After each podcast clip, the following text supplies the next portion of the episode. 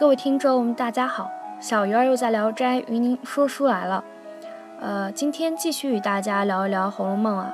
上一讲我们说到，薛宝琴之所以作为曹公笔下一个女性完美型审美理想的觊觎者，主要说到她的外貌美，说她的外貌超越了钗黛，呃，在红楼世界中可以说是一个呃无人可及的完美的化身吧。那么今天呢，就再与大家聊一聊宝琴她的内在美，主要是从呃才华、她的博学，还有气韵风度这三个方面来说一说她的内在美。来聊一聊宝琴她的才调无双、博古通今，呃，超凡脱俗。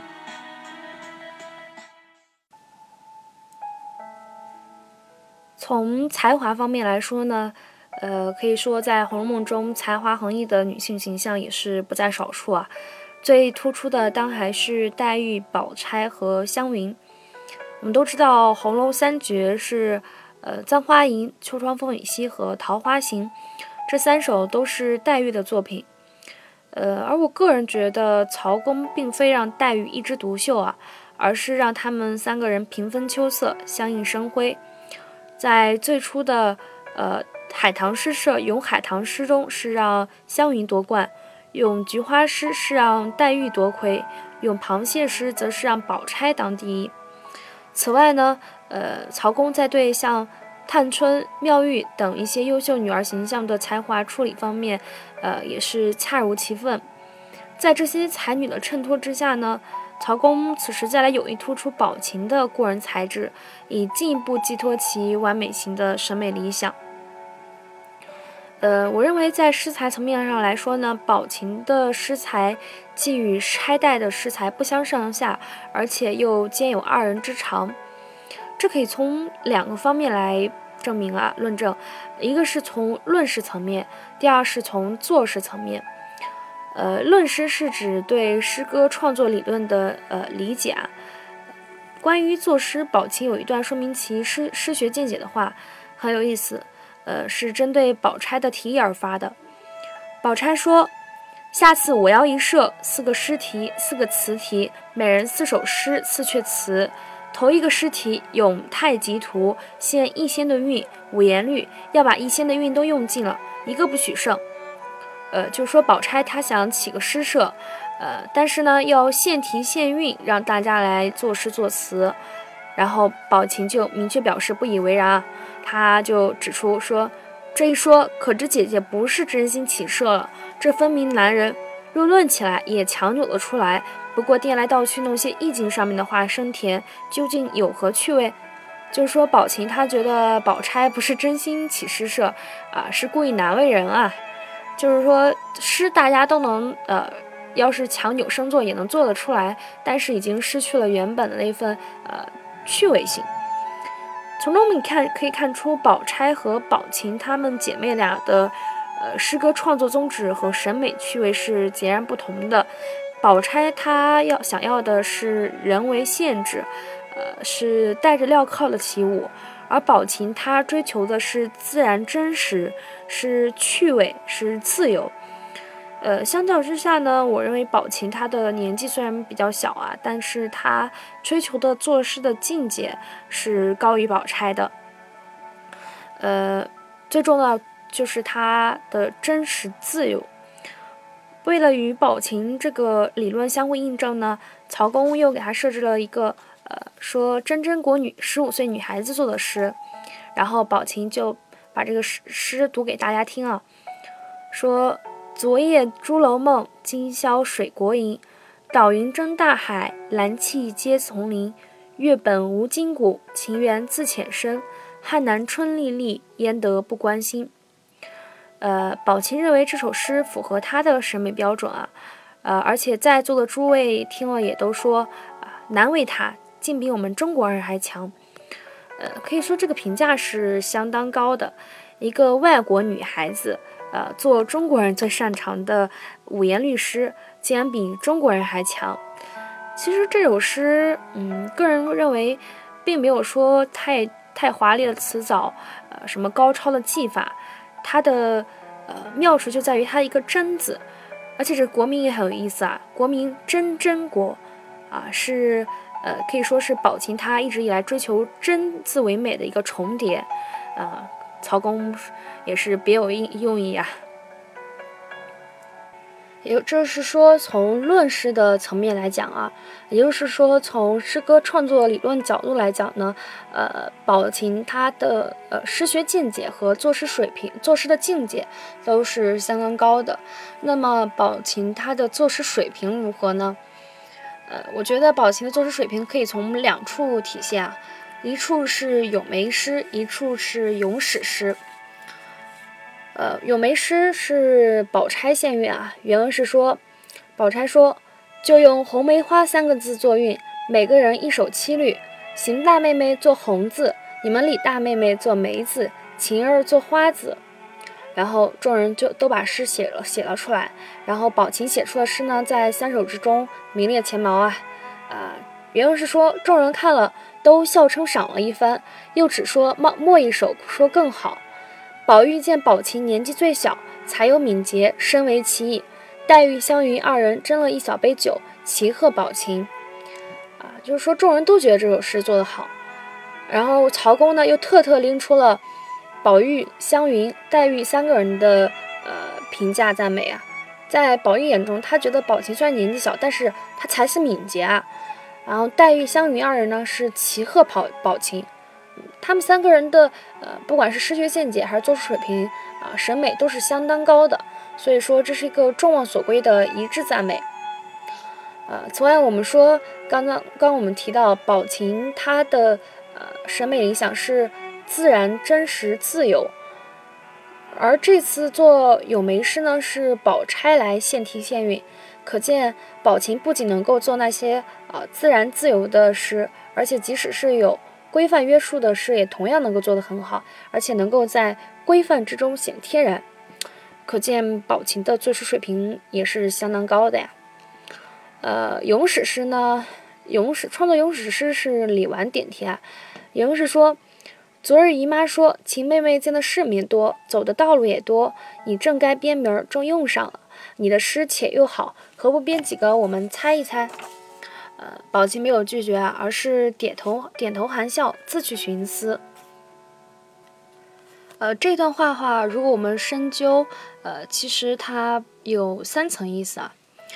呃，首先是薛姨，呃，从李纨口中我们知道，呃，薛姨妈说宝琴见的世面多，走的道路也多，呃，说她呃见识很丰厚啊。啊，第二又说，呃，李纨说。说呃，宝琴诗且又好，这是从李纨口中呃点评呃赞扬说宝琴的诗做得好。我们知道李纨呃他好稻香老农，虽然说他自己的作诗水平不高，但是呃他一直都是呃兼设点评的那个人啊。呃，宝玉曾经不就说了吗？说什么稻香老农虽不善作，却善看，又最是公道。呃，你就评阅优劣，我们都服的。说在他们这些作诗眼中，最后品评呃诗作优劣的都是由稻香老农，也就是李纨来看。说从李纨口中说，呃，宝琴他作诗水平很高，这也是能够信服的。第三个呢是说，呃，宝琴点头含笑，自去寻思，呃，就是神态很从容啊，没有说呃扭扭捏捏。很紧张，这这样子就说明宝琴她胸有成竹，厚积薄发呀。其实这这是咏史诗与谜语诗的结合，呃，这不仅需要诗才，还需要有丰厚的史实。同时呢，因为是谜语诗嘛，还要有一定的悟性，呃，对物理的一些准确的把握，要表达贴切，所以说，呃，可以说作诗难度也是相当大的。呃，其其中最关键的当然还是诗才啊，呃，如果诗才一般的话，编出的谜谜语也就平平无奇了。嗯，大家如果能记的话，在这个书的前几回，呃，元书元元春从宫中传回贾府的灯谜，呃，贾母让这些呃这些人都去看，然后宝钗等看了就认为是无甚新奇，谜语一猜就着，而且这个诗写的也就一般般。那么宝琴做的谜语诗如何呢？原文是说，呃，众人皆说这自然新巧，都争着看。然后又写到说，众人看了都称其道妙。可见宝琴他创作这呃几首诗，咏史诗啊，呃也同时也是谜语诗，是很是新巧，而且呢诗作水平也很高，所以说大家都一致去赞美他。我觉得从咏梅诗和咏史诗中可以看出，呃，宝琴他诗作水平也是相当高的，啊，这两点是毋庸置疑的。那么刚才我们说的是宝琴他的呃诗才，那么接下来呢，与大家说一说宝琴他的博学。呃，我认为宝琴他的知识结构在全书中是非常独特的。怎么说呢？就是说到博学，其实，呃，贾府中这些少爷小姐个个都很博学，尤其是宝玉，他作为封建时代一个男性，他要走呃科举这条路，他就一定要熟读儒家经典，什么素书五经这些。呃，此外呢，用宝钗的话来形容宝玉，呃，说宝玉还是杂学旁收的。不知道大家还记得一个情节，是在前几回，嗯，贾府为了元妃省亲，修了大观园。呃，在这个园子快修好的时候呢，就请贾政带贾珍，还有宝玉啊一群亲客一群去呃验看，然后提匾的时候，他们游览到一处玲珑的山石呃面前，然后发现这山石上面长满了奇花异草，呃，然后就大家都不知道这上面这些奇花异草到底是什么名目啊，然后宝玉就插话了，说了一大段文字。啊，其中不乏有呃什么《离骚》啊、文选上面的一些呃米花草名目，就可见宝玉他也是很博学的。宝宝钗呢，宝钗也很博学。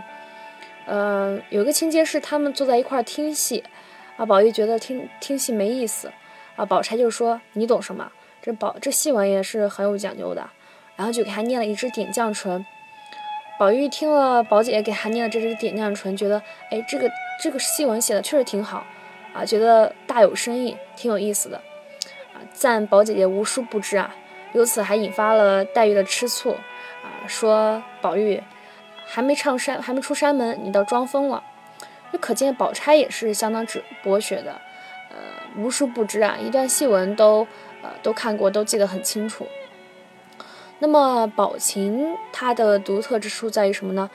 呃，我觉得宝琴她独与众不同的就在于她的知识面广阔，视野阅历胜过钗黛，甚至说胜过宝玉。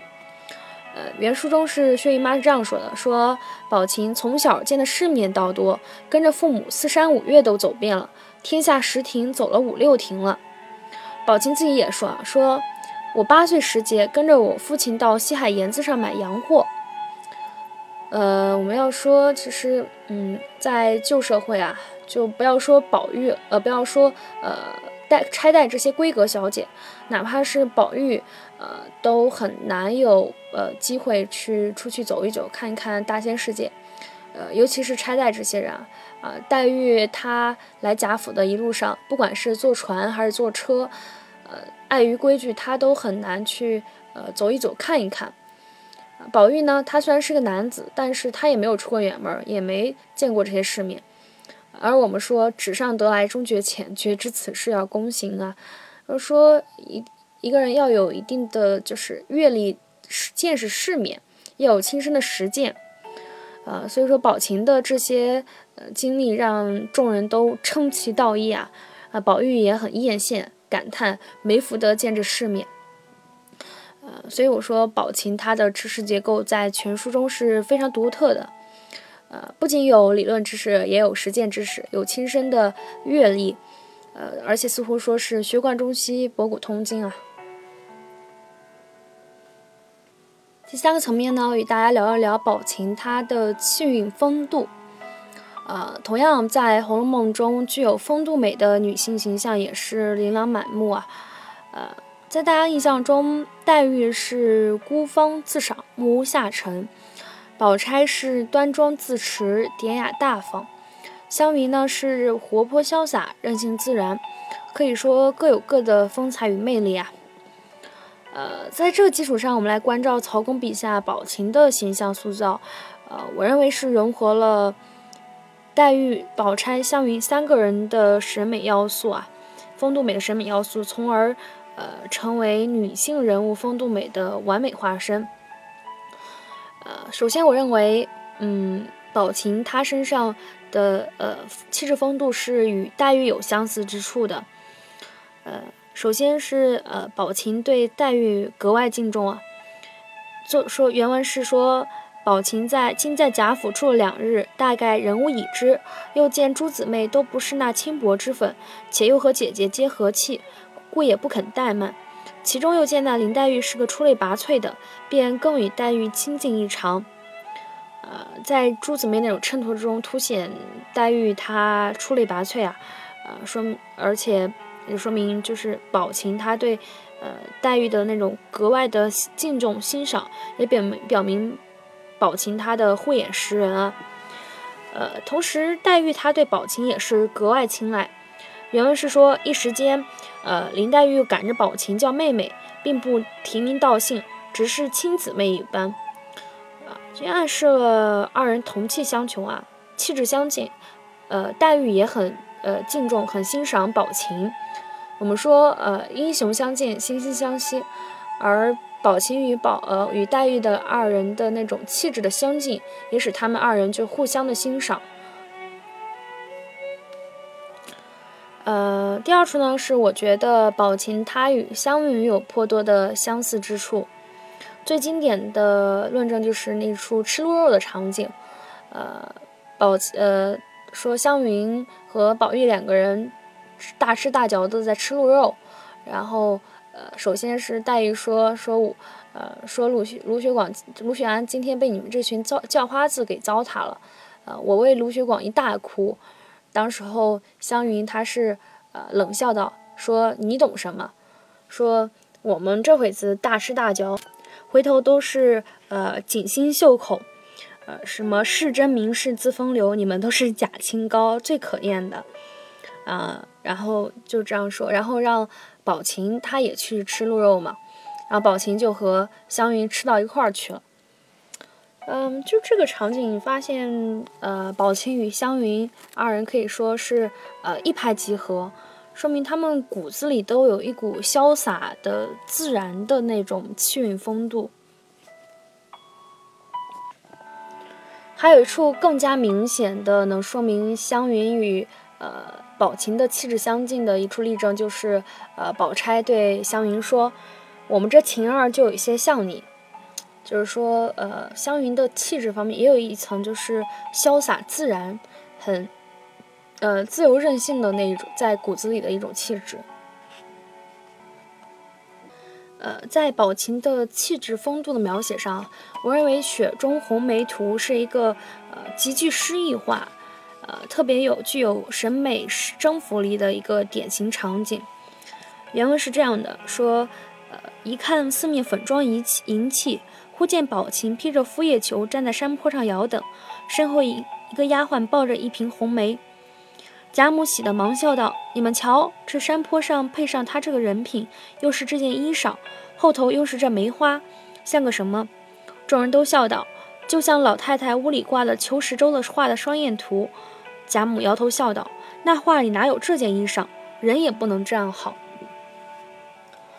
呃，曹公他是先通过四面粉妆银器的这个洁白背景的烘托，凸显出宝琴的那种纯洁无瑕，同时又通过宝琴她披着敷叶裘站在山坡上的那种呃空间定位，与众人拉开距离，描画出宝琴的那种飘然下凡尘的。谪仙人的气质风度美，同时他还借助说丫鬟抱着一瓶红梅的衬托，啊，造成那种呃白雪红梅的对比的美感效果，和以美比人的人格象征意味。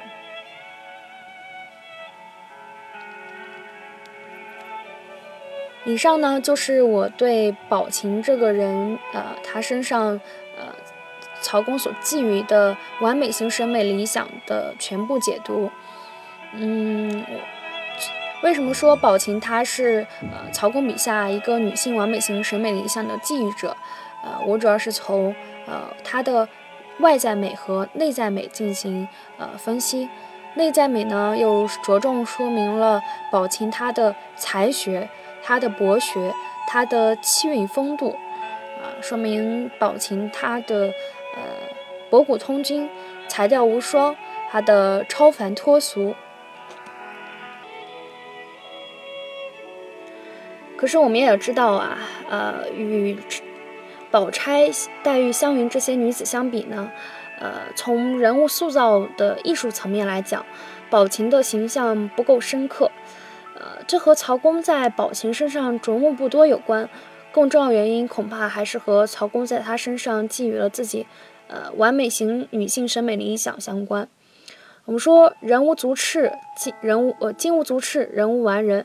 小说家他呃完美理想的寄予命意越强，其笔下人物形象越完美。呃，其所塑造的人物形象的艺术成功度越低，呃，个性不够鲜明出色，人物形象也不够真实生动，呃，这是不以小说家的主观愿望为转移的，